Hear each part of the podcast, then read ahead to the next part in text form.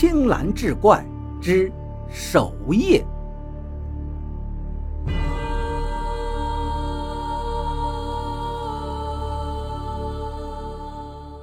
我老家在西北的一个小村子里，由于地理位置太过偏僻，每次回去我都不得不忍受长时间的旅途折磨，有将近三十多个小时是在火车和汽车上度过的。那年冬天，等我到家已经是晚上九点多了，三轮摩的在我付了钱后一声清鸣便消失不见了。大门里的老柴狗却警醒的狂吠不止。谁呀？是二小子吗？母亲的声音从屋里传了出来。我应了一声，母亲踏着棉鞋给我开了门。吃完母亲给我煮的一碗酸菜面后，我才想起一直没见到父亲。村头张家的老头过世了，你爸守夜去了。母亲仿佛看穿了我的心思。我们村子很小，因此谁家有点事儿，大家都会出份力。特别是丧葬之事，我们村有个守夜的风俗，就是在人死后，村里每户出一个人，拎了一卷黄纸来到事主家里，然后围坐在灵堂前，静静地守上一夜，算是对死者的缅怀和悼念。我对母亲说了一声，便朝张家走去。一进门就看见了灵堂前的父亲，他正跟大伙围坐在一圈中间是一个破搪瓷盆做的火炉，里面是烧得通红的老树根。我的眼光越过围坐的众人，看向他们身后的灵堂，一挂帘子挡住了我的视线。帘子前的小方桌上放着香炉。里面插着几根线香和一支细竹棍棍子上系着引魂幡，幡上是曲曲折折的符文。香炉旁边是一盏清油小灯，随着我带进来的一阵风，油灯的火焰被吹得东摇西晃，衬得整个灵堂略显诡异。我跟认识的长辈和同辈们打了招呼之后，便让父亲回家休息了。守夜是一件很耗人精力的事情，大家就这么坐着，除了聊天，基本没有其他娱乐，对着一盆火熬着时间。也许是白天坐车时间久了，在火盆旁坐下没多久，我的眼皮就开始打架，面前温暖的篝火更是滋长了困意，我不知不觉的就睡着了。忽然，一阵冷风吹醒了我，我睁开眼。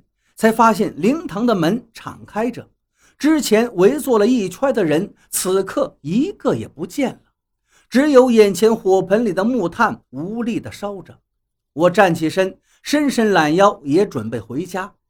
这时，一只手从一旁的阴影里伸了出来，我下意识地退开一步，睡意全消。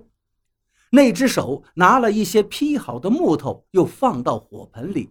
火光较刚才亮了一些，阴影中也露出了一张脸来，是一个老头。